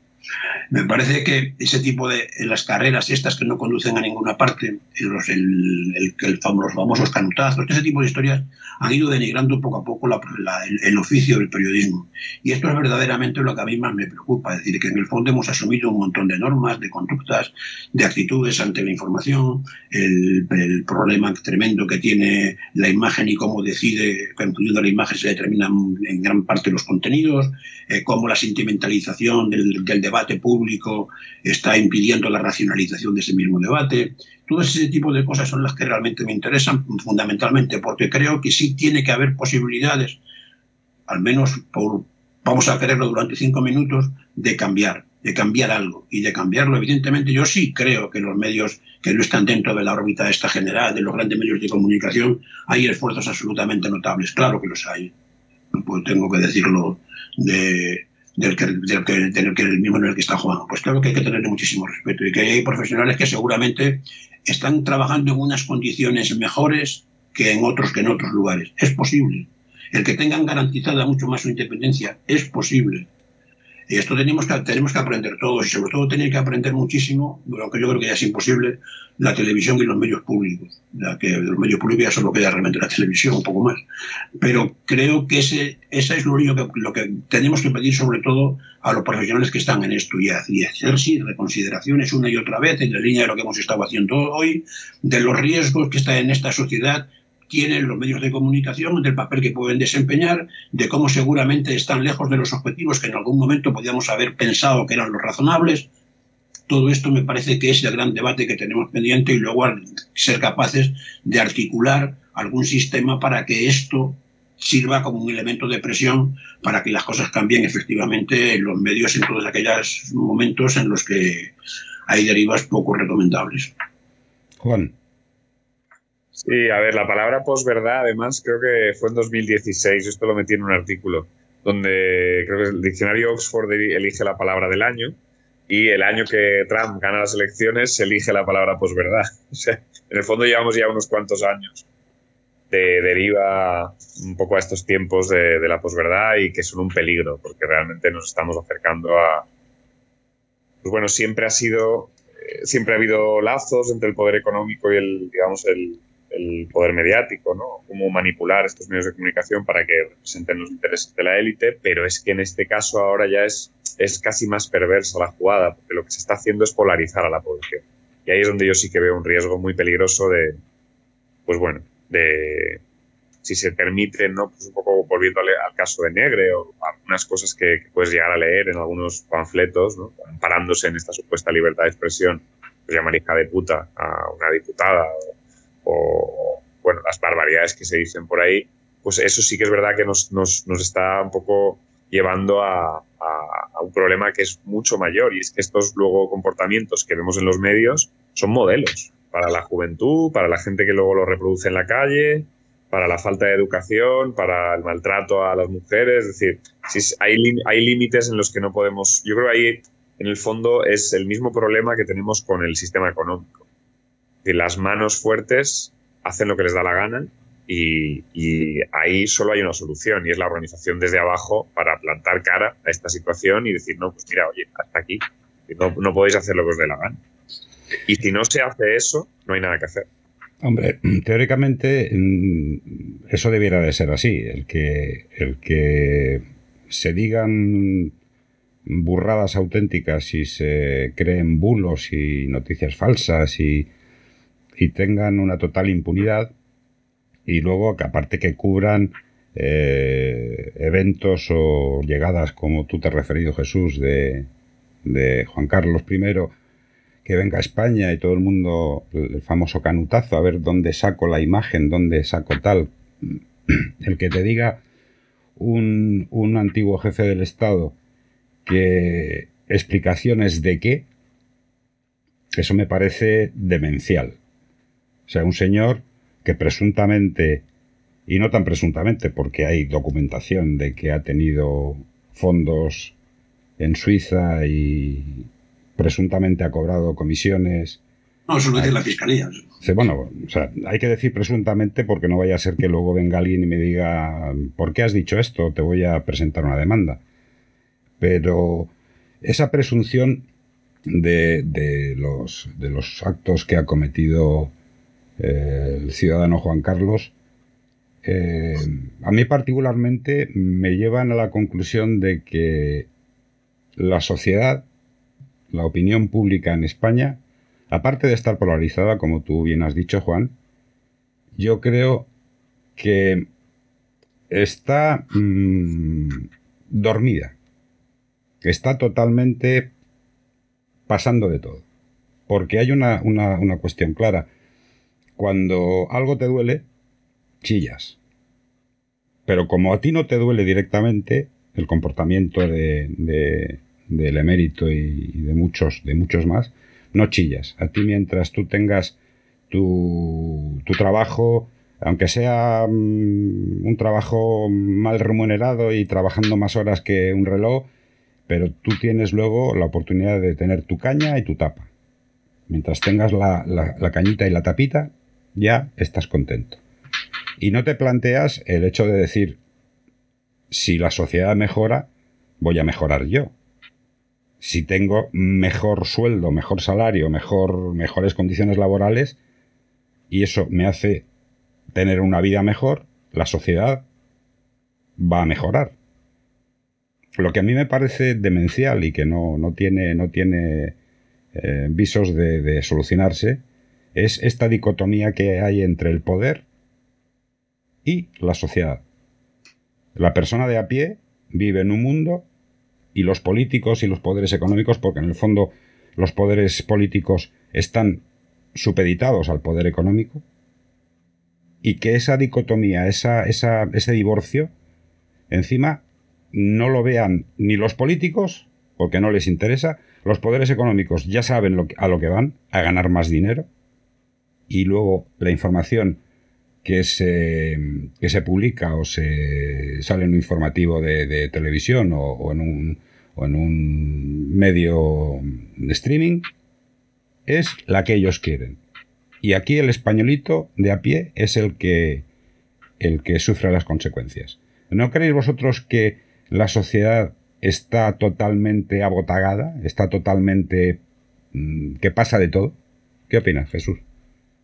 Bueno, yo creo que el tema que planteas de la polarización también es un eh, también eh, forma parte de la respuesta. Es decir, eh, no hemos decidido vivir en el conflicto, en este conflicto terminológico en el que nos movemos. Dice porque de esa manera yo no sé cómo se van a cómo se van a resolver las cosas. Es decir, al final nos importa pelearnos más que el por qué nos peleamos. El por qué lo, lo fundamental es el insulto mucho más importante que el debate. Y y bueno, pues yo realmente en esto vivo un poco anonadado porque, porque ves que las cosas no, no, es, no es posible esto no, no, es posible controlarlo el DJ, porque además este, este, este, enfrentamiento permanente solo conduce, bueno, no, conduce desde luego a ninguna parte y tenemos que ser capaces de mirar muy por encima de todo eso y, de que la, y eso, eso liga con qué pasa a la sociedad. Pues la sociedad al final es que no sé si es que es indolente o simplemente que lo que tiene son intereses mucho más concretos y mucho más inmediatos que el debate y la reflexión general. El, el, debate sobre los medios, el papel de los medios, el acceso a la información, el derecho a la información, ese tipo de cosas es música celestial. Para la gente le importa mucho más lo cotidiano y luego además le, le interesa el espectáculo. Y nos hemos encargado de que la información se resuelve en muchas ocasiones como los partidos de fútbol entonces, es decir, parece que tenemos que vivir pendientes del momento del día a día y de quién, más del árbitro, de que quién mete el gol. Es decir, importa, es decir, tenemos, estamos metidos dentro de un debate en el que ya no importa qué es lo que pretende esta sociedad, cómo se cambia, cómo se transforma, cómo se mejora, sino que lo que nos importa es ese debate permanente, esa, esa discusión que es la que nos saca es la que nos saca de quicio. Lo otro es simplemente para filosofar, es una cosa, una manera de perder el tiempo. O sea que tú dices que eh, la sociedad teniendo el pan y el circo, suficiente. Bueno, una parte muy importante de ella en este momento, eso es así. Yo lo que en este momento es así. Juan, ¿tú qué opinas? Sí, bueno, hay una parte obviamente que sí que está bien retratada en esa imagen, ¿no? Pero yo creo que también es verdad que se puede ir también responsabilidad. Es como lo de la responsabilidad en el tema del cambio climático, se tiende a, poner un énfasis en el consumo individual y la, digamos, la problemática es sistémica hasta el punto de que hay una anécdota muy buena. British Petrol, una petrolera, fue la que instigó este concepto de huella de carbono personal para que nos culpemos entre nosotros de no, pues es que tú contaminas más, tú comes carne, tú vas en avión. Y realmente, eh, si el sistema de medios de comunicación eh, facilitase un debate sosegado, profundo, en vez de buscar estas fórmulas de, pues de marujeo político y de debate de un poco a echarse la bronca unos a otros. Es decir, están, yo creo que se está cambiando ahí el, la manera de debatir eh, ha ido empeorando a medida, proporcionalmente a cómo han ido empeorando también estos formatos de pseudo debate, que en el fondo lo que buscan yo creo es eso, es lo de la polarización, el, digamos, el, no poder profundizar ni siquiera. Es decir, es que realmente lo que estás viendo es un combate dialéctico a ver quién dice la más gorda, muchas veces. Sí, este, este, este, es un problema gravísimo. Claro, como, por ejemplo, de los medios ha desaparecido la información. Ahora lo que hay son comentaristas, los profesionales que nos, los que nos tienen que dar mayor credibilidad porque ellos porque lo que tienen que reflejarnos son las cosas que ocurren, son todos tertulianos. Este tipo de cosas, estos son contradicciones, contradicciones permanentes. Es decir, el que tiene que digerir, el que tiene que discutir, el que tiene es el ciudadano, el que tiene que aproximarse a la política es el ciudadano, el que tiene la, la, cuestión central está entre la sociedad y el ciudadano, los otros son intermediarios. Pero no intermediarios que determinen lo que tienen que pensar unos, sino simplemente que transmiten la información que esos unos necesitan para tomar sus propias decisiones. Y luego sí ver cómo se quita el narcótico en el que vive esta sociedad, que está totalmente narcotizada, y en buena parte a través de ese tipo de discusiones, de una concepción de la política que no tiene nada que ver con lo que debería ser el ejercicio de la política, porque nos hemos, todo es un camelo, todo es un juego, todo es un truco. Y entonces vivir la política la hemos concebido como truco y nos interesa mucho más lo que decía antes el árbitro que el juego que el juego que practica un equipo nos interesa el, yo estoy siempre muy obsesionado con el traslado del lenguaje de los medios de comunicación cómo se ha transferido el lenguaje dedicado al espectáculo deportivo a la, a la actividad política. Me llama muchísimo la atención.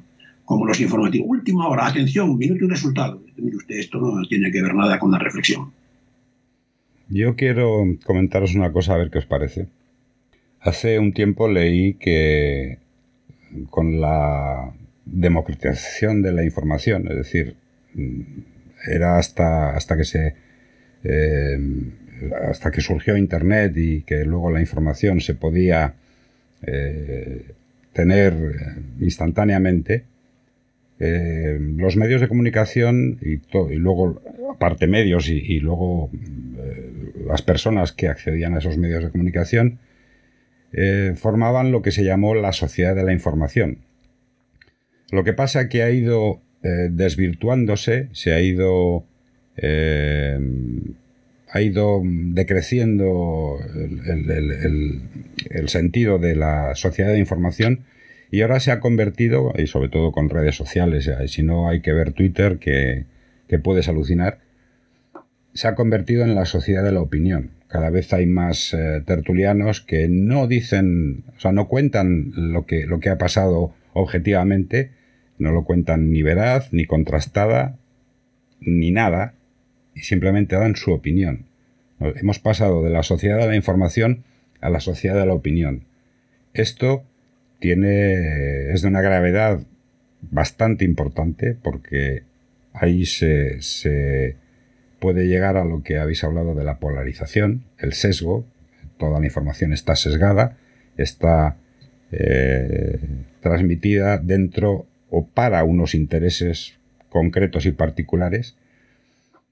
Y yo os quiero preguntar, ¿Estáis de acuerdo con que de la sociedad de la información hemos pasado a la sociedad de la opinión? Jesús.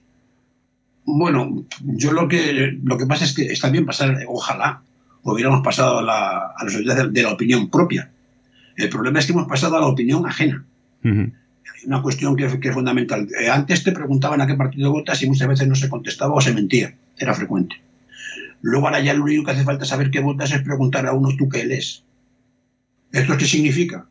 pues al final resulta que es que los medios de comunicación están identificados con determinadas posiciones. Y luego el ejercicio de la política es lo que me refería antes. La opinión es el destino final. Eso es lo que, eso es lo que la. Ojalá viviéramos en una sociedad de opinión, en la que los ciudadanos tuvieran opiniones porque tienen medios para llegar a determinadas conclusiones. Sin embargo, lo que tenemos son opiniones de otros. Es yo me adscribo a la opinión de Funanito. Yo estoy de acuerdo con tal. Es decir, pero no hemos entrado en el análisis profundo de todo lo que hay detrás. Eso es lo que antes me refería de la política como un tejemaneje. y, y, entonces nos interesa más el tejemaneje que la política. Y los medios se ocupan más del tejemaneje que de la discusión de los asuntos que, se están, que están en debate. Cuando la ley audiovisual está ahora mismo en cuestión, pues claro que tiene un debate importantísimo. ¿Por qué determinada? ¿Por qué hay una rectificación o por qué hay un cambio de opinión? o diferencias de opinión entre los partidos que están en el, en el gobierno. ¿Qué es lo que significa? ¿Qué es lo que se tiene que hacer en este caso? ¿Por qué no se debate eso y no por qué se está y no otra vez más están pegando? Esto no me importa. Lo que me importa es tener yo mis conclusiones para saber con qué es que es lo razonable. Es decir, yo creo que ojalá la opinión fuera la de cada uno, fuera la que cada uno ha podido elaborar a partir de informaciones veraces y correctas, eh, fuera esto, y no la, en la opinión a la que yo me adscribo. Porque yo milito en no sé qué, parte, no sé qué grupo editorial. Juan. Sí, eh, bueno, yo creo que la sociedad de la información como tal, como, ¿no? Igual no ha existido nunca. Lo que teníamos era una sociedad mucho más, eh, mucho más educada en el buen sentido de la palabra en estas cuestiones y menos manipulada. Y, yo creo que más que la sociedad de la opinión, que es verdad que, habría que matizar ahí, como decía Jesús, que esto va más hacia la opinión ajena, pues eh, es la sociedad de la manipulación. Es decir, eh, hemos llegado a un punto de, manipulación que es, que es literalmente, bueno, hay, hay, hay casos que parecen orwellianos, que de repente, pues, según cómo se cuentan algunas noticias, y a quién siempre acaban, ¿no? Es decir, pues, pues bueno, en nuestro lado, lo de levantar y tumbar a Podemos, hay momentos en los que interesa alzar y luego interesa tumbar a, un partido político o a una persona determinada y la, capacidad de los medios de hacer eso.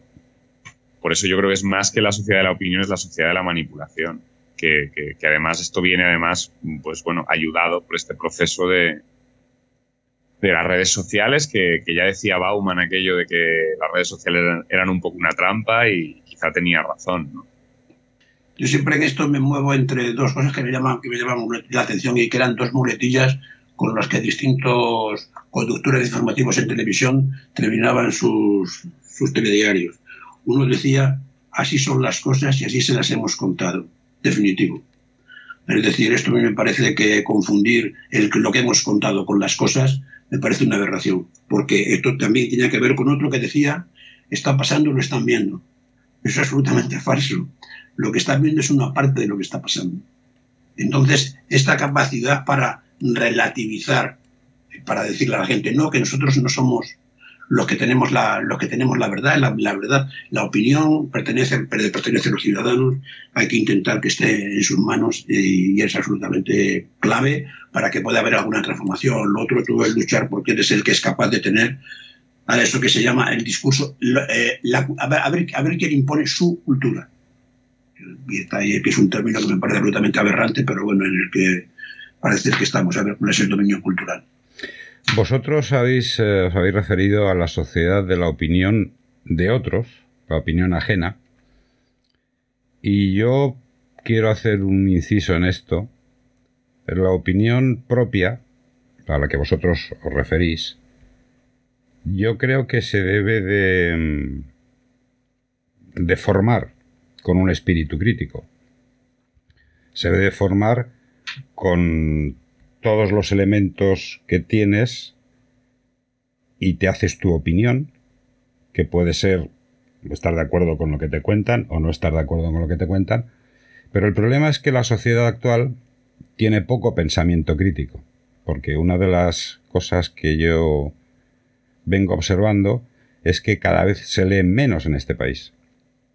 Cada vez hay menos gente que lea. Y leer hace crecer tu cultura. Leer te hace tener un pensamiento crítico. Entonces, yo lo que quiero introducir es otro, otro tema que es la opinión pública. ¿Existe manipulación de la, de, la opinión pública? Eh, ¿Creen que somos tontos? ¿Nos eh, tragamos todo lo que nos, eh, lo que nos dicen? ¿Qué pasa con esto, Jesús? Pues que creen que somos manipulables y efectivamente lo somos. Y en ese sentido aciertan. Somos manipulables evidentemente, y, acierto. Desde el punto de vista social, desde el punto de vista general, pues es evidente que nos han impuesto ruedas de molino y se las hemos tragado. Y si además encima saben dulces, pues ni te cuento ya definitivamente de qué manera nos las estamos tragando. Esto, esta es la... y luego, por otra parte, lo que tú dices es que el pensamiento o es crítico o no es pensamiento. Es decir, si lo, lo otro es un loro. Pues somos loros o lo que tenemos que hacer es realmente emitir un juicio, pero a partir de que somos capaces de contrastar y de contestar las cosas que se nos cuentan, en las que no aceptamos. Yo quiero mi propio pensamiento, y el pensamiento tiene que ser crítico con relación a todo lo que se me da. y luego ya la actitud, ya hay actitudes que son de otra manera. Hay actitudes solidarias, hay actitudes de gente que tiene, que tiene compromisos, en fin, eso es otra, es otra historia. Pero el pensamiento es crítico con el pensamiento tú puedes pensar en una flor y no es crítico, evidentemente. O sea, en eso estoy de acuerdo contigo. vale, vale. Juan. Sí. Uf, eh, sí, yo, a ver, mm, quizá en nuestra sociedad lo que se echa en falta, yo creo que son espacios, canales en los que puedan ocurrir, digamos, estas maneras diferentes de pensar.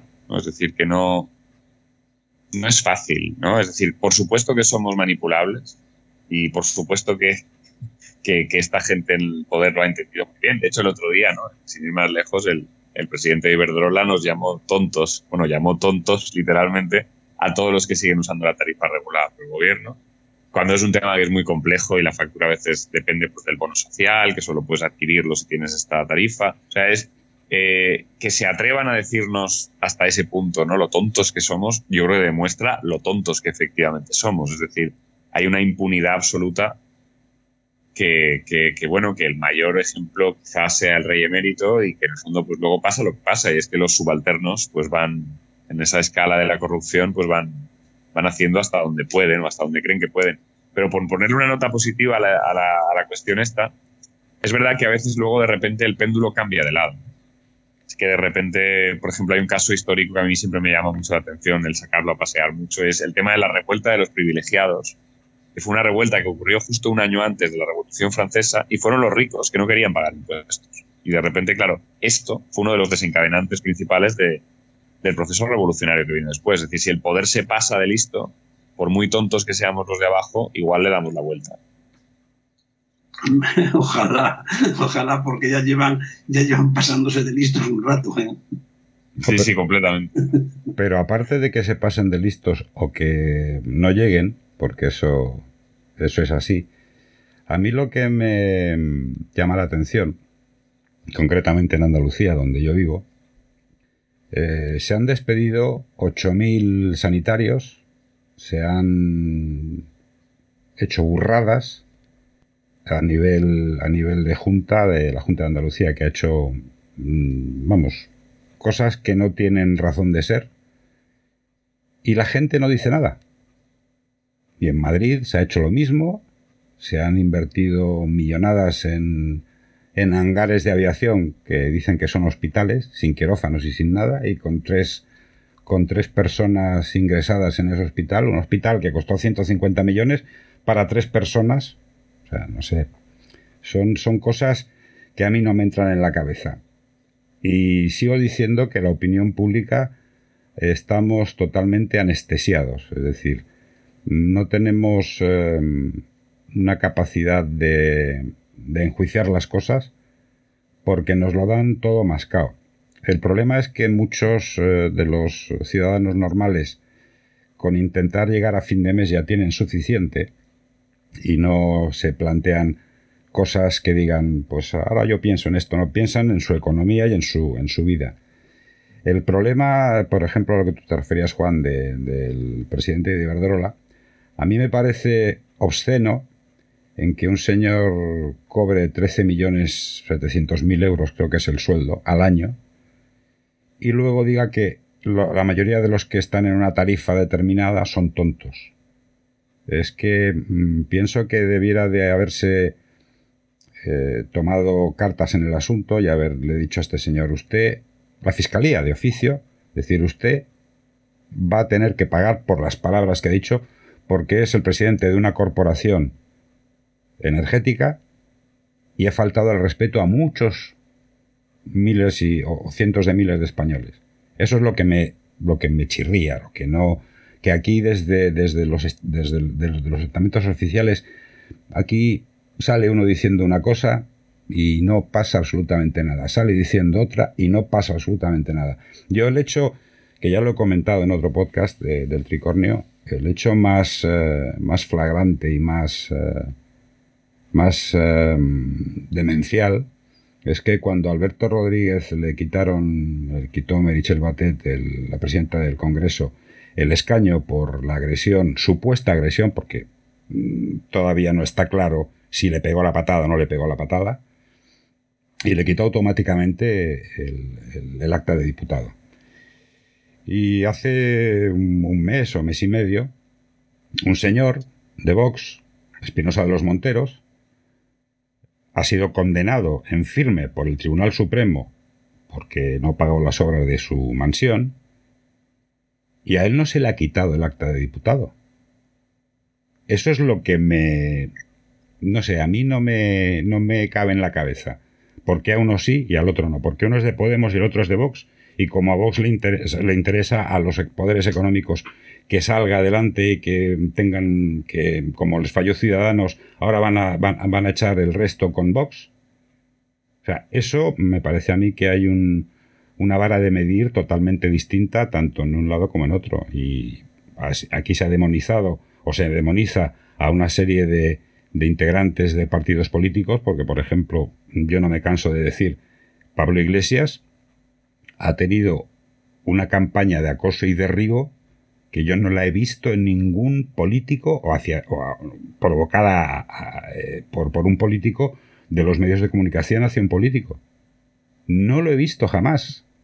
El que estén todo el santo día y que la gente se meta mm, con teleobjetivos en su casa, saquen las fotos de los niños, las ecografías de cuando Irene Montero estaba embarazada de, de los gemelos.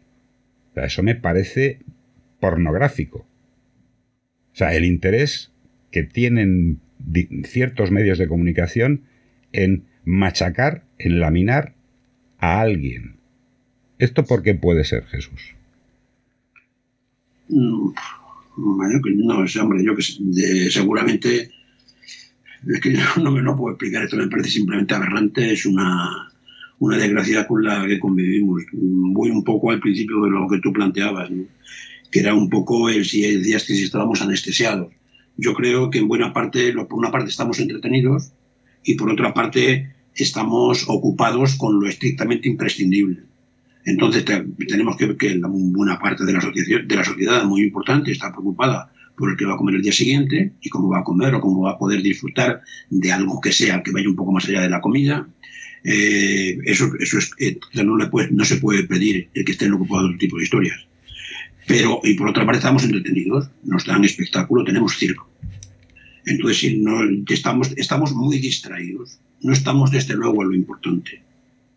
Y yo no sé, a lo que tú te referías en la, en la parte final, pues la verdad, la verdad, es que es inconcebible, pero es inconcebible no solo el, que no solo el que se difunda, es también el que eso se, se convierta en tema de conversación.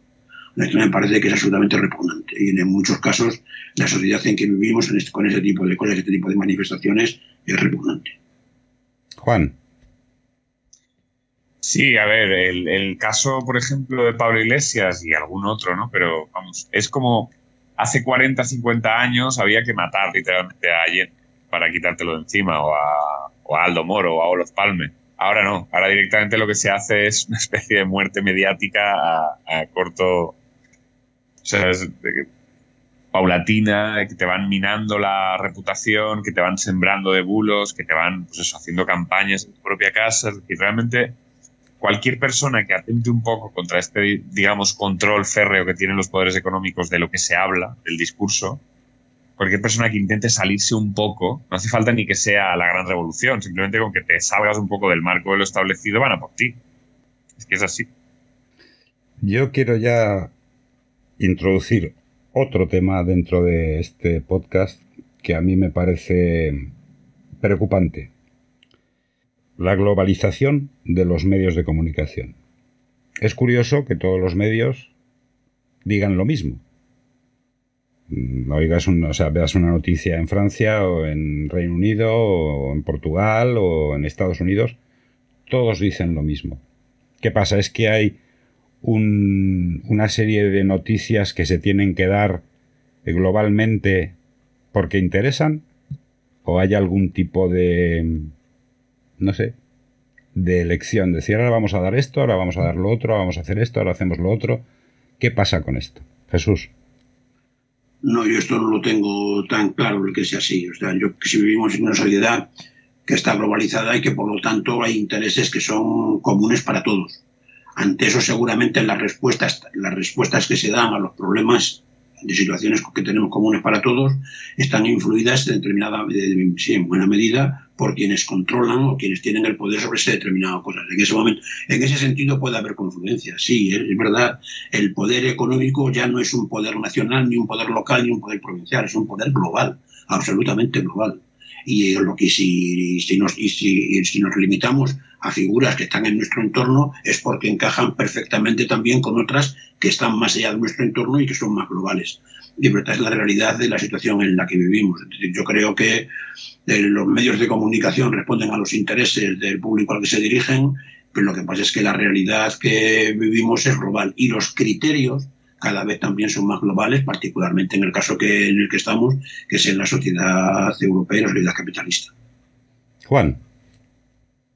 Sí, a ver, eh, el control que se hace sobre los medios sí que tiene un punto cada vez más globalista, en el sentido que es verdad que los mismos fondos de inversión, pues antes hablábamos de BlackRock, ¿no? controlan intereses mediáticos en distintos países, con lo cual sí que hay un discurso que en algunos temas coincide eh, significativamente. Luego es verdad que en otros no, es decir, que, que hay otros temas en los que se tiene que ir como más por países, o incluso en el caso de países como el nuestro, por autonomías, porque según qué discurso entra en un lugar y en otro ya no entra.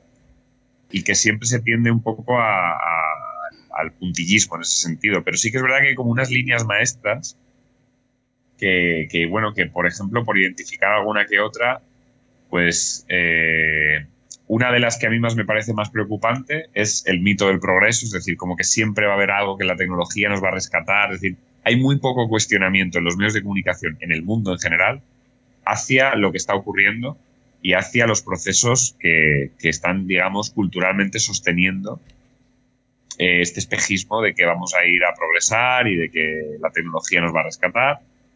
Y de ahí no se sale, es decir, de muy pocos medios, por eso quizá, por ejemplo, el tema de las filtraciones estas del, IPCC no nos dieron bola en, en, muchos de estos medios, porque en el fondo atentas contra el discurso. Y hay una, hay una tribuna que se hizo hace poco en el periódico de Cataluña que la firmaron eh, el empresariado catalán, en el que literalmente las palabras que ponían era cuidado con los que hacen apología del decrecimiento. Es decir, ya nos, nos están empezando a usar un lenguaje que nos aproxima al terrorismo. Es decir, cualquier, digamos, mm, idea y persona que intente salirse de ese marco, normalmente se la intenta apartar. Y como esta, pues bueno, hay, hay muchos otros ejemplos de intentar pues que el discurso mediático se, se, mantenga entre unos cauces concretos y, muy determinados por, por estos intereses. Yo quería, yo quería hacer una, un breve inciso porque una de las eh, noticias que está en los medios globales, en Estados Unidos y en muchos sitios, inclusive aquí un partido político como es Vox eh, la ha hecho suya, ha hecho propia, que es la teoría del gran, reemplazo. en el cual dicen que nosotros, a nosotros los hombres blancos y demás, los, en Estados Unidos los WASP, los White Anglo-Saxon Protestant, que es el prototipo, el arquetipo de, de ciudadano americano, nos quieren reemplazar por negros, hispanos, eh, chinos. Esa teoría, que es una teoría demencial, porque eso no tiene ningún sentido, pero la han exportado, yo no sé a quién le puede convenir esto, evidentemente hay una serie de, factores que hacen que su discurso de los partidos de extrema derecha sea, sean coherentes dentro de la incoherencia que es la extrema derecha.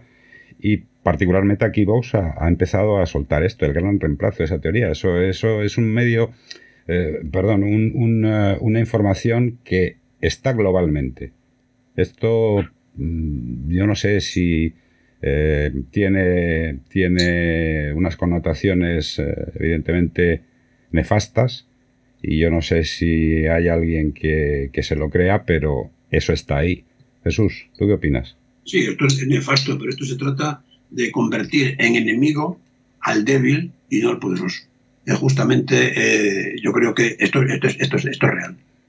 Esto es real. Es decir, el enemigo, y esto, es, y esto en buena medida, pues evidentemente la ultraderecha lo representa, trata de inculcar el que el enemigo no es el, poder, el enemigo de las, de las clases más, eh, más sufridoras, las que están, las que necesitan muchísimo mayor respaldo social y, público, resulta que su enemigo no son los poderosos que las asfixian, sino los que están, los, los que ni siquiera llegan al nivel que ellos tienen y que pueden invadirlo.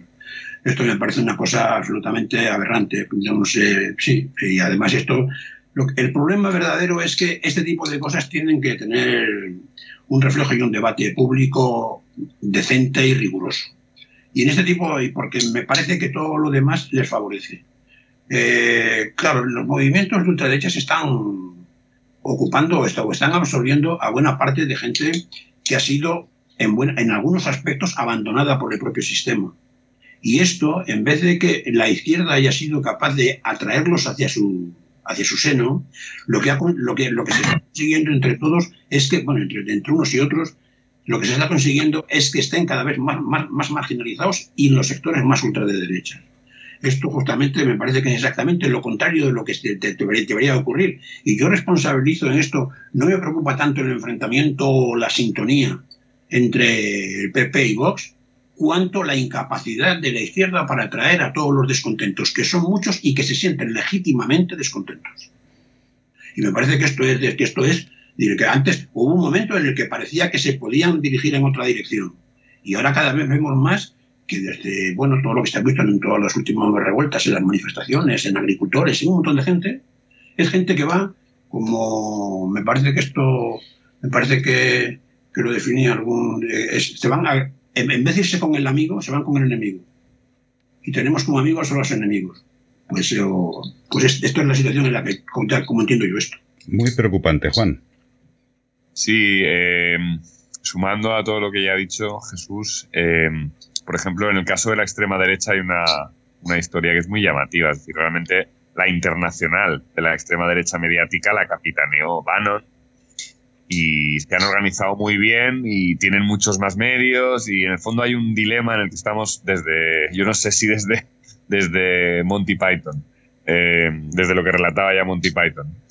Pero es verdad que la derecha se une por interés y la izquierda se divide por ideas. Y ahí tenemos un problema muy, muy grave porque es verdad que no... Eh, eh, sí, o sea, hay, una, hay, una, hay un vacío de propuesta desde, desde la posición, digamos, de izquierdas o altermundista que la derecha está sabiendo copar, que está sabiendo llenar y que en el fondo lo está haciendo también porque, seamos realistas, el poder mediático es de derechas ¿no? y el poder judicial es de derechas, con lo cual digamos que aún legitima más una pequeña falla, un déficit que tienen las propuestas de izquierdas. Pero claro, es que también el panorama es complicado, porque claro, toda, esta historia del gran reemplazo, vamos, es que cualquiera con dos dedos de frente sabe que es una estupidez. Sabe que en el fondo lo que buscan es, pues eso, eh, ya, ya se hizo una historia similar en 1930 y ya, ya vimos cómo acabó.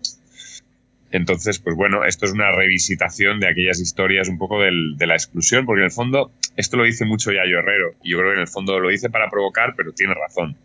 Em, la extrema derecha está entendiendo y está contando con más... Em, está siendo más fiel a una realidad que al menos eh, la izquierda no queremos o no sabemos asumir y es este choque contra los límites planetarios, está, la, derecha te está, la extrema derecha te está contando que no hay para todos. Y es verdad, es decir, como vivimos los españoles, no hay para todos.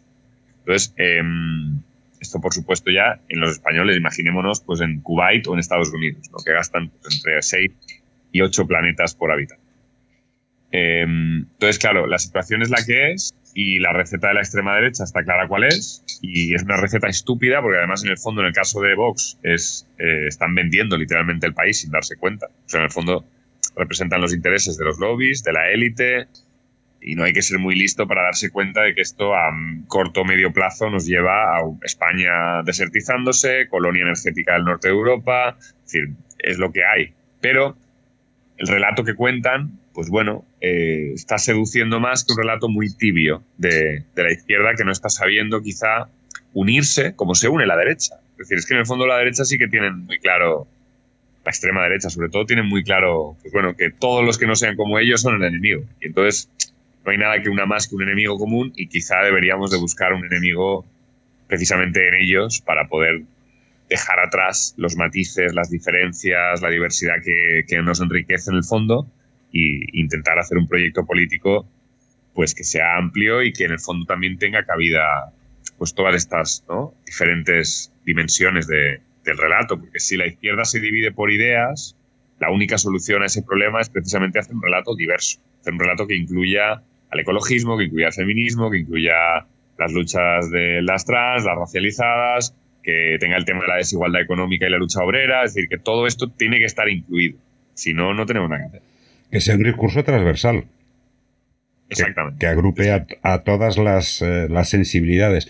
Yo quiero comentaros una cosa que mm, a mí me, dejó totalmente estasiado leer el libro de Humberto Eco contra el fascismo, en el que dice, son, creo que son 13 o 14 puntos en los que retrata eh, el fascismo.